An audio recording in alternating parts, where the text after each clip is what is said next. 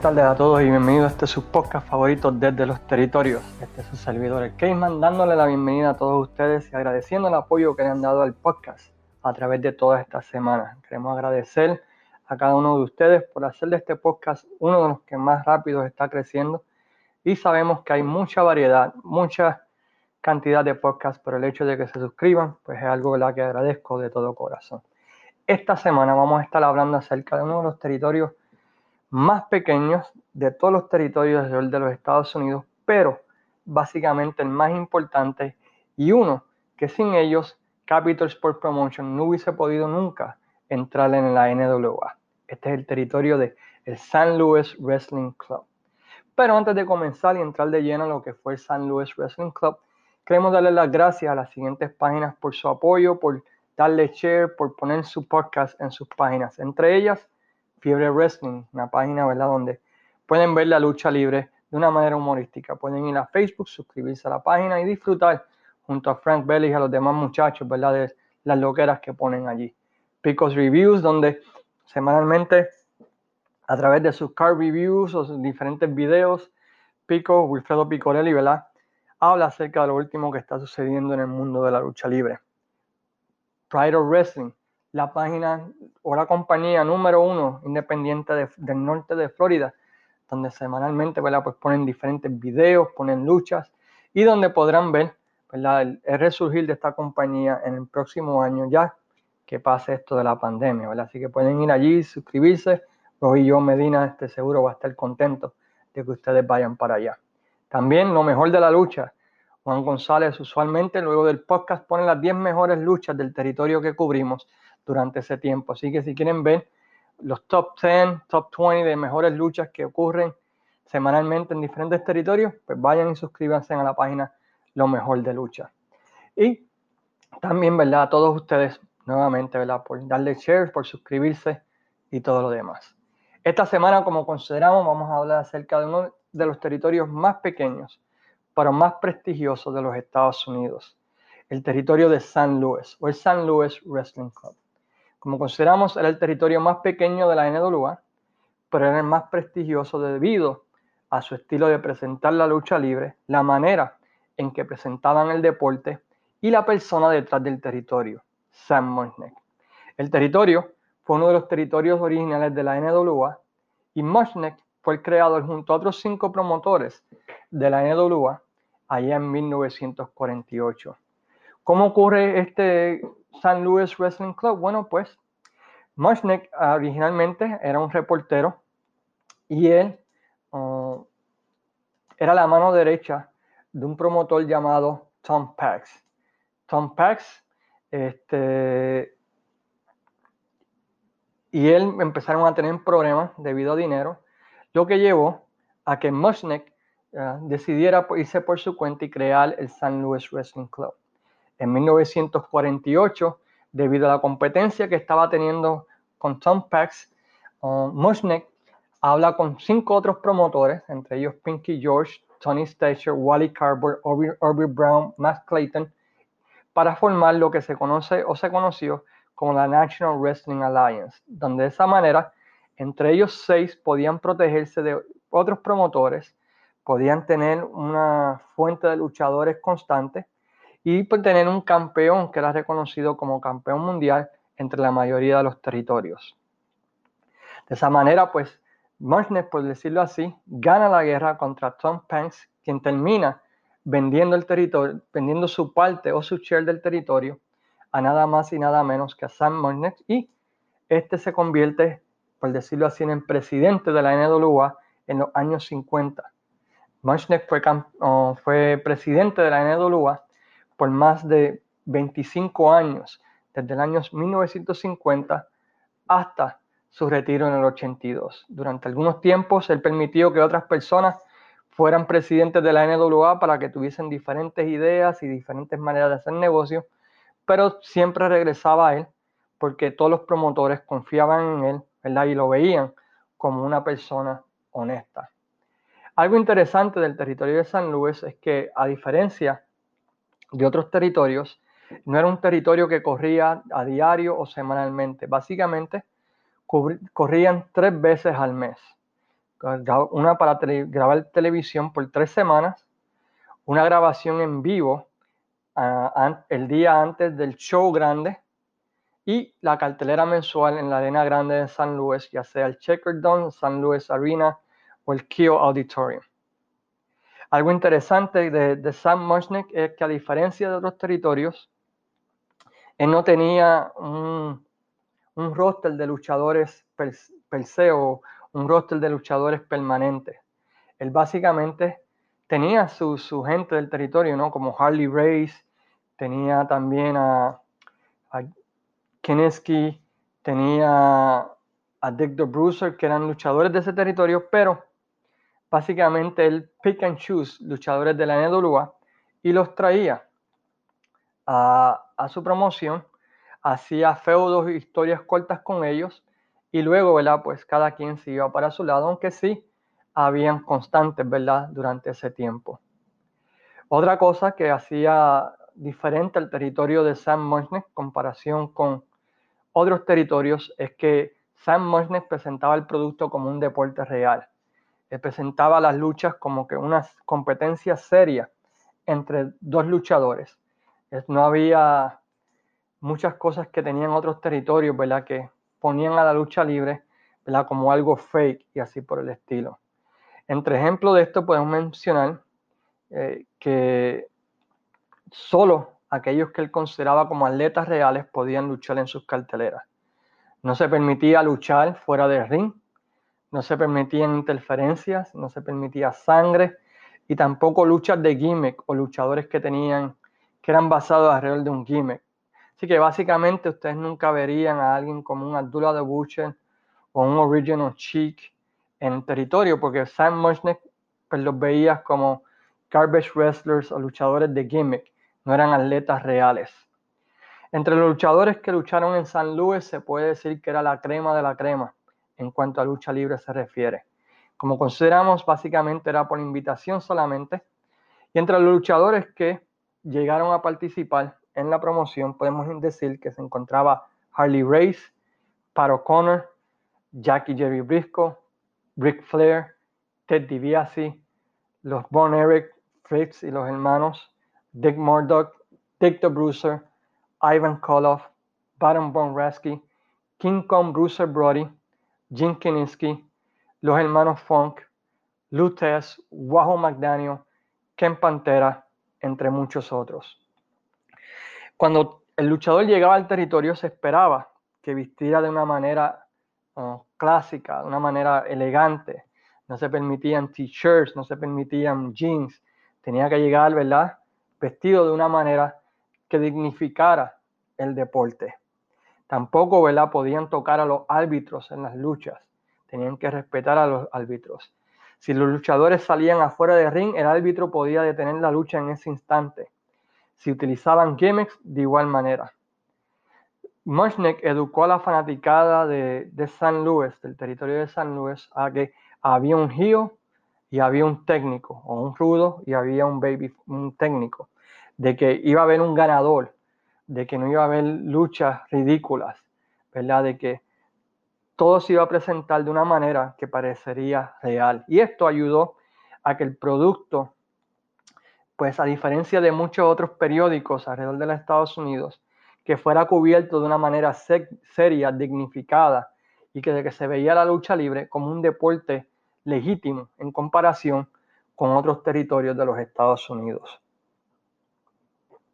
Otra cosa que hacía diferente el territorio es que el show por cerca de 25 años se grabó desde un hotel llamado el Chase Park Plaza Hotel, localizado en downtown San Luis. Y el ring estaba en el medio de ese del ballroom, por decirlo así, o de una sala, y alrededor de, del ring había mesas para cenar y tomar mientras la gente veía las luchas y las fanaticadas. Si ustedes miran esos videos de por los primeros 25 años, iba vestida en suits, ¿saben? O en trajes de domingo, las damas vestiendo un traje de salir. Básicamente era como si salieran a una noche, ¿verdad? De, elegante. No, era, no iban en jeans, no iban en t-shirts, nada de eso. ¿no? La, la fanaticada que iba a ver la lucha libre en el Chase Park Plaza Hotel, una, una fanaticada educada que iba bien vestida a ver una competencia real entre dos luchadores, ¿verdad? Que iban a tener dentro del ring, no afuera del ring. Mushnick los educó a aceptar la lucha libre como un deporte real, así que las personas iban a ver uh, la lucha libre vestidos de acuerdo a la calidad de luchadores que presentaba Sam Mushnick.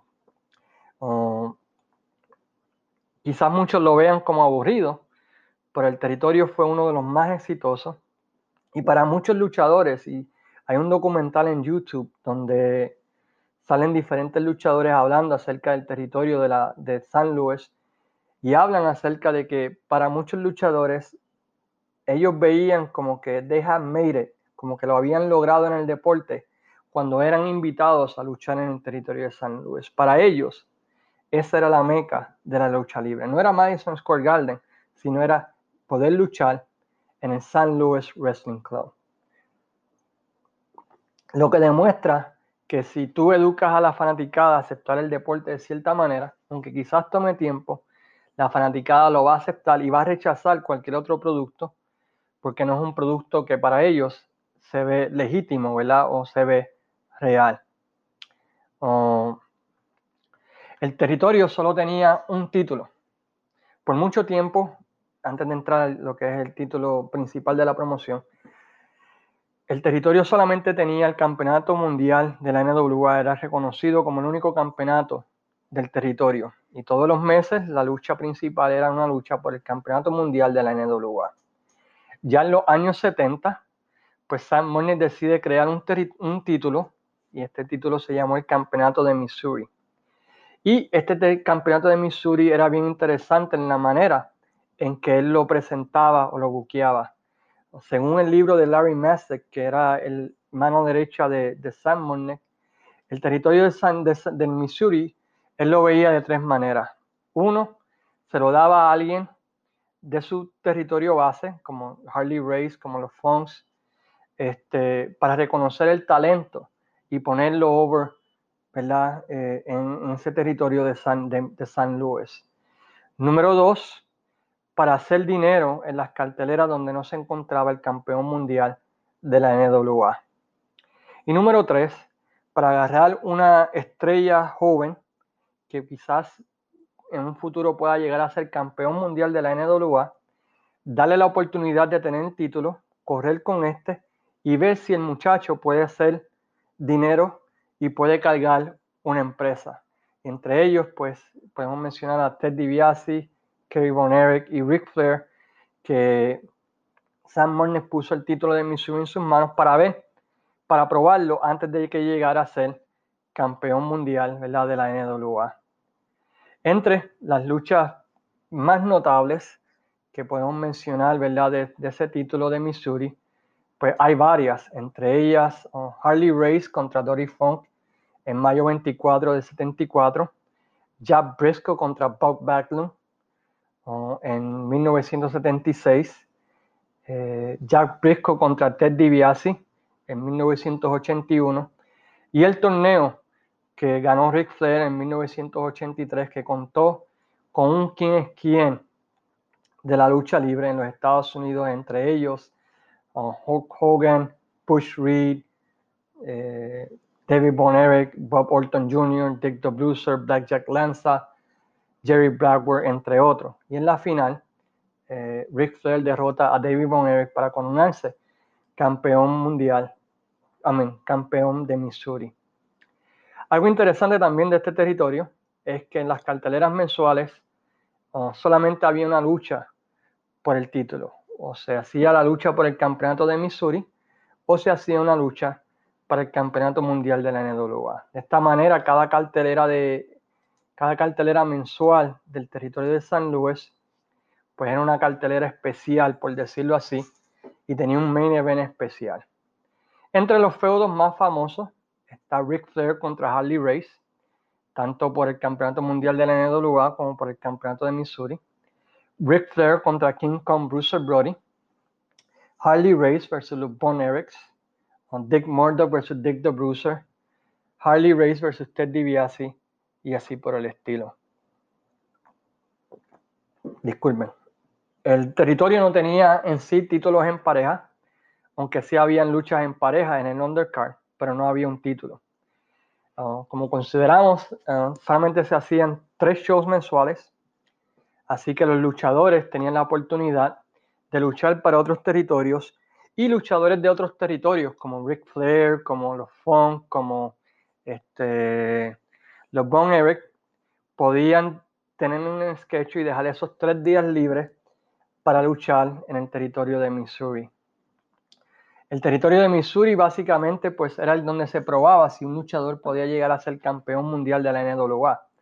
Sam Monnek, cuando un promotor o promotores decían, tengo un muchacho aquí que para mí puede llegar a ser campeón mundial, era enviado a San Luis, se le daba un test run de tres meses y Monnek como presidente luego en la convención podía decir si, si podían llevarlo a votación o no que este luchador pudiera llegar a ser campeón mundial de la NWA. Así que el poder que tenía San Luis sobre el mundo de la lucha libre, especialmente la NWA, pues no se puede subestimar, porque si lo hacías en San Luis, tenías chance de que podías hacerlo en cualquier otra promoción de los Estados Unidos, ya que el voto de Moshnek tenía mucho potencial. Es gracias a Sam Moshnek, por ejemplo, que Puerto Rico pudo entrar a la NWA, ya que él fue el quien impulsó a que Puerto Rico entrara a la National Wrestling Alliance y logró que esto ocurriera, ya que él veía el potencial en el territorio de Puerto Rico. Así que si quieren agradecer a alguien de que en Puerto Rico tuviésemos mucha calidad de lucha increíble, pues agradezcanle a Sam Mushnick, ¿verdad? Por medio de, ya que fue debido a él que en Puerto Rico pues tuvimos la oportunidad de tener a Ric Flair, tuvimos la oportunidad de ver a todos los luchadores que vimos, ¿verdad? Desde el momento en que entró Puerto Rico a la NWA. Moshnek decide retirarse uh, en 1982 debido a su edad y que ya básicamente, ¿verdad? Pues ya había hecho todo lo que quería hacer en el negocio. Había establecido a San Luis como un territorio prestigioso, un territorio que era considerado legítimo tanto por la prensa local como por todos los demás luchadores alrededor de los Estados Unidos. Él promocionó su última cartelera en enero 1 de 1982 en un día que fue llamado el Sam Mushnick Day por la ciudad de San Luis y y el alcalde de la ciudad, quien hizo ese día como el día, ¿verdad? De Sam Mushnick, la cartelera se realizó en lo que era el estadio más grande en aquel tiempo en la ciudad de San Luis, el Checker con una asistencia de 19.821 personas. Y entre las luchas importantes de esa cartelera, pues podemos mencionar a Dick de Brussels derrotando a Ken Pantera para ganar el campeonato de Missouri. David Bonerick y Rufus R. Jones, quien luchó en Puerto Rico, derrotando a Harley Race y Greg Valentine. Y en la lucha estelar, el campeón mundial de la NWA, Ric Flair, derrotando a Dusty Rose en una lucha de 2 a 3 caídas, con Flair derrotando a Dusty Rose dos caídas a una. Luego de su retiro, oh, Sam Monnek vende el, el territorio a Bob Geiger, Pat O'Connor y Harley Race, quien en aquel tiempo eran los dueños del territorio de los Central States Championship Wrestling, territorio que cubría el, uh, el estado de Kansas, cubría las ciudades afuera de San Luis, cubría Iowa y así por el estilo. Y con la condición de que estos tres le dieran trabajo a Larry Massey, quien era, había sido la mano derecha de Sam Moisnick por los pasados 20 años y era el comentarista principal y ayudante de Booker de Sam Moisnick durante ese tiempo.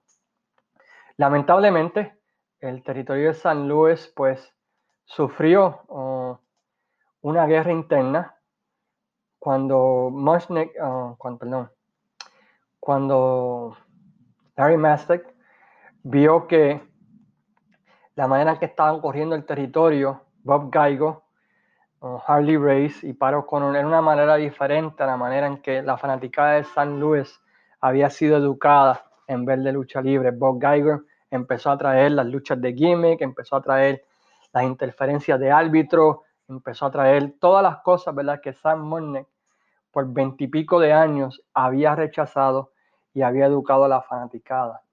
Esto lleva a que Larry Messick, junto con el gerente general de la cadena de televisión donde se presentaba Wrestling in the Chase, uh, Ted Coupler, pues hicieran su propia promoción, compitiendo contra Bob Geigo, Harley Race y Pat O'Connor.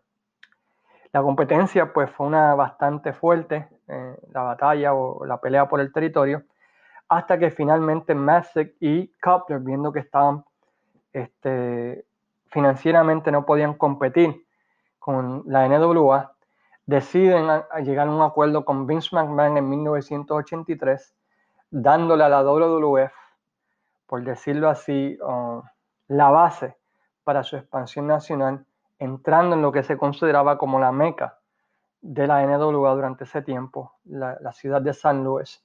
Y Vince McMahon comienza a transmitir el programa Wrestling at the Chase, ¿verdad? Por esta vez desde San Luis, un programa donde ponía luchas de otros lados, pero empezaba, ¿verdad? Con la misma, la misma manera que Sam Mosnick había presentado el producto.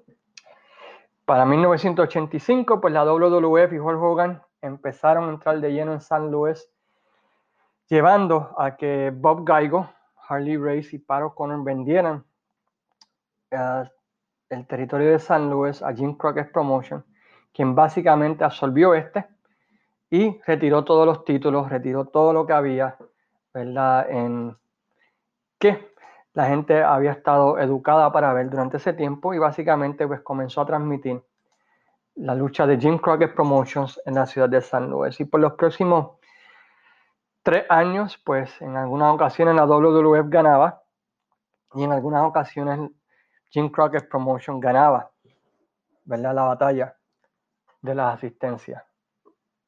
Lamentablemente, pues no hay mucho video del territorio de San Luis, aunque sí hay en YouTube. Como consideré al principio del podcast, hay un documental de 45 minutos que sale Bob Costas. Salen muchas figuras importantes de la ciudad de San Luis hablando del territorio y la manera en que Sam Martin presentaba el producto con clips, ¿verdad? De, cómo era antes y a medida cómo fue progresando la promoción hasta su último día. La última cartelera grande de San Luis se puede decir fue una lucha entre Ric Flair y Bruce Brody, que para mí es la mejor lucha de, de Bruce Brody en toda su carrera. La pueden ver en YouTube.